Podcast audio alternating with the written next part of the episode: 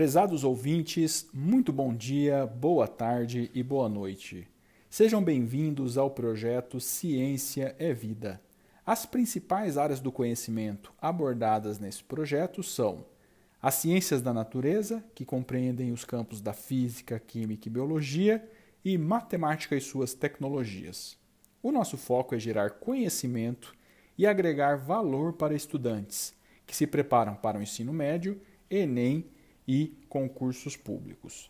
A questão de hoje está na temática de matemática para concursos públicos ou processos seletivos, na parte de sistemas de numeração, e é uma questão envolvendo frações. Se você quiser saber os conceitos principais utilizados nessa questão, fique conosco até o final. Por telefone, chegou a informação de que 3 oitavos da verba originalmente destinada à festa junina seria deslocada para cobrir totalmente o prejuízo causado pela queda do muro lateral da escola. Se o conserto do muro ficou em R$ 1.260, o valor que restou para a festa junina é de alternativa A, 420, alternativa B, 840 reais, alternativa C, R$ 2.100, alternativa D, R$ 2.940 ou alternativa E, R$ 3.380. Essa é uma questão do concurso da Secretaria Municipal de Educação de Suzano, São Paulo, para o cargo de agente escolar nível médio organizado pela Fundação Carlos Chagas.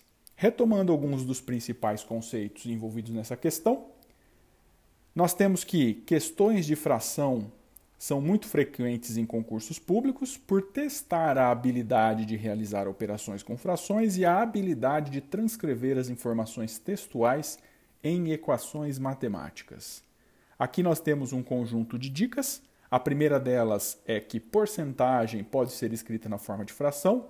Por exemplo, 35% é equivalente a 35 sobre 100. Segunda dica: temos que treinar as questões de, envolvendo frações na forma de classes. As classes em, em gerais se repetem ao longo dos concursos públicos. Terceira dica, que é muito cuidado com os conectivos do restante, uma vez que eles se referem a uma parte que sobrou do todo. E finalmente, a última dica é utilize todas as letras possíveis, letras ou variáveis, durante a resolução das questões. Treine a utilização de variáveis x, y, z e etc., como por exemplo, x sendo o número total de pessoas ou y o número total de operários. Retornando ao enunciado, nós temos na primeira parte que, por telefone, chegou a informação de que 3 oitavos da verba originalmente destinada à festa junina seriam deslocadas para cobrir totalmente o prejuízo causado pela queda do muro lateral da escola. A primeira informação aqui é que essa é uma equação clássica de fração e nós vamos chamar a verba total arrecadada na festa junina de x.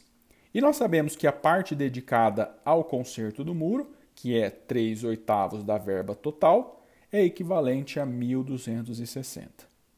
Logo, 3 oitavos do gasto total com a festa junina é equivalente a 12 é equivalente a 1.260, ou seja, 3 oitavos do valor total é igual a 1.260, que é o gasto com o muro. O 8 está dividindo, passa multiplicando 1.260, o 3 está multiplicando, passa dividindo, e no final nós temos que a verba total destinado à festa junina é de 3.360. Excelente. Nós sabemos então que o valor da festa junina nada mais é do que o valor total menos a verba destinada para consertar o muro. A verba total é de 3.360 e a verba destinada para o muro é de 1.260. Como consequência, a verba total para a festa junina ficou sendo 3.360 menos 1.260, que é equivalente a R$ 2.100. Muito bem, retornando às alternativas, a alternativa que tem R$ 2.100 é a alternativa C. E assim, finalizamos mais este conteúdo com o desejo de termos agregado valor para você e termos contribuído para a democratização do acesso à educação. Nos vemos em breve. Até a próxima!